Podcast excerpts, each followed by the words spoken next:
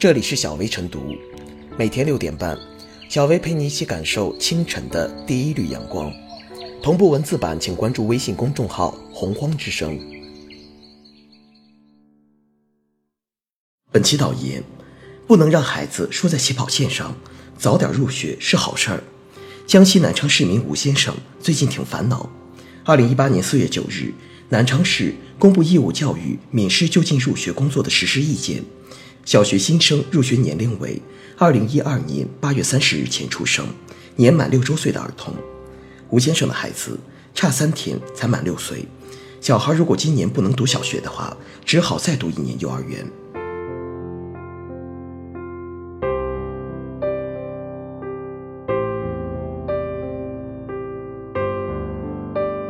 入学年龄一刀切是相对公平的选择。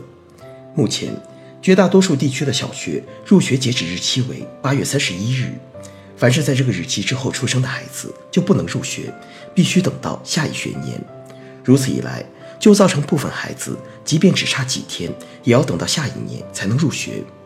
此种一刀切的做法，看似对临近日期的孩子不公平，让他们被迫等一年，但确保了信息透明，排除了人为操作的空间，却是相对公平的方案。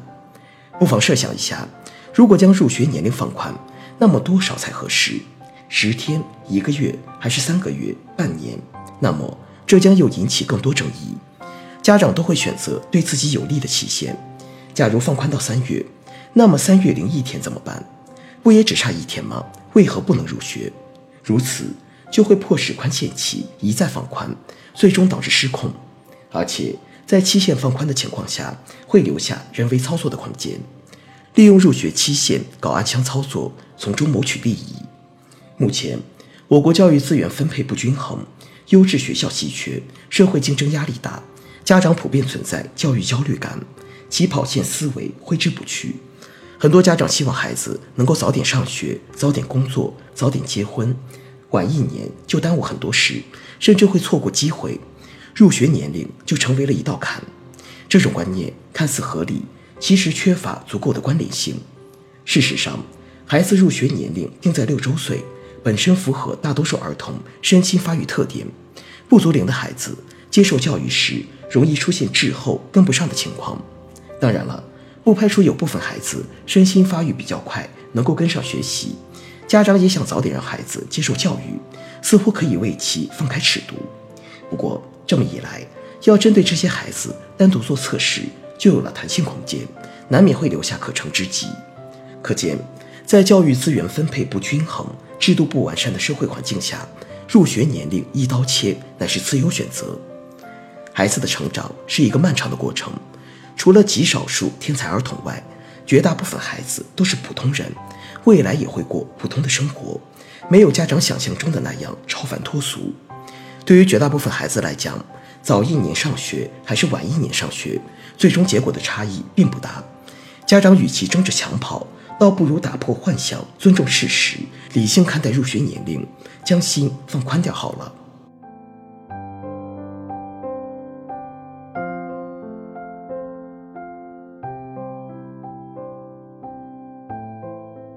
看待入学年龄限制应理性，儿童到底什么年龄入学合适？并没有一个准确的年龄界限，因为模糊而富有争议。不过晚固然不行，会加大家庭经济负担，加上我国教育的周期长，由此很多家长担心可能影响到孩子的未来。这也是一些出生时间尴尬的孩子父母认为入学合理的理由。但太早绝不是什么好事，因为过早入学，孩子身心发育跟不上学习应具备的生理条件，有害而无益。如果有孩子年龄小，接受能力差，学习跟不上，过早上学对孩子自信心是很大的打击。要承认年龄限制一刀切并不完善，但就操作而言，一刀切的标准更简单直观。如果以孩子身心成熟度作为放宽年龄限制的条件，会掺杂很多主观的因素，恐怕又被担心尺度不一，遭到公正的质疑，最终所放宽的年龄还是会形成新的年龄限制的下限。并不能解决根本问题，因为总会有差几天、晚一年的现象发生。同时，入学年龄的放宽也意味着新学年适龄儿童的数量会增长。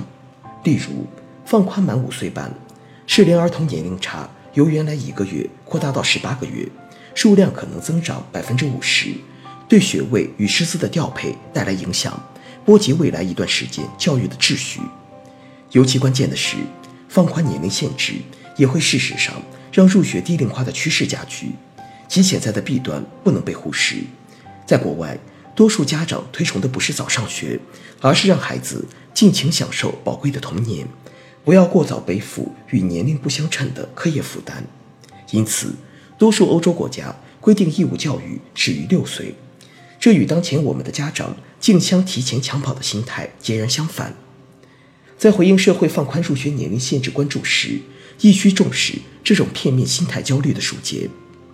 放开入学年龄限制，牵一发而动全身，也因为如此，尽管教育部赋予了地方设定入学年龄的权利。并没有得到地方的普遍响应，恐怕更多还是出于审慎务实的考虑。六岁入学总体符合儿童的身心规律，也符合当前教育的基本国情。尽管会让少数家长感到不便利，但仍是最大公约数的体现。即便是从客观实际，更加尊重教育规律与儿童身心发展规律，尝试适度的弹性，也应当谨慎，避免入学年龄提前式的一刀切。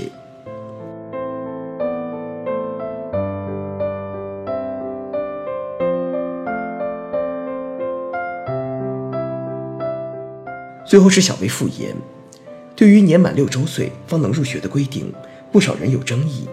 近年来，不少家长为了让孩子赶在当年入学，提前实行剖腹产、伪造户口本年龄、先读民办小学再转学，可谓奇招百出。在这样的现实下，实行人性化的入学年龄并无意义。无论哪一天为截止日期，总有家长想让孩子早一点入学，想办法突破。而科学的测试，在现实的利益下，恐怕只会成为一块遮羞布而已。当前的入学截止日期这一看似生硬的规定，可能并不适合所有的孩子，但从现实来看，从孩子的整体来看，它却可能最大程度地保护孩子，防止家长们把孩子作为工具，恶性竞争。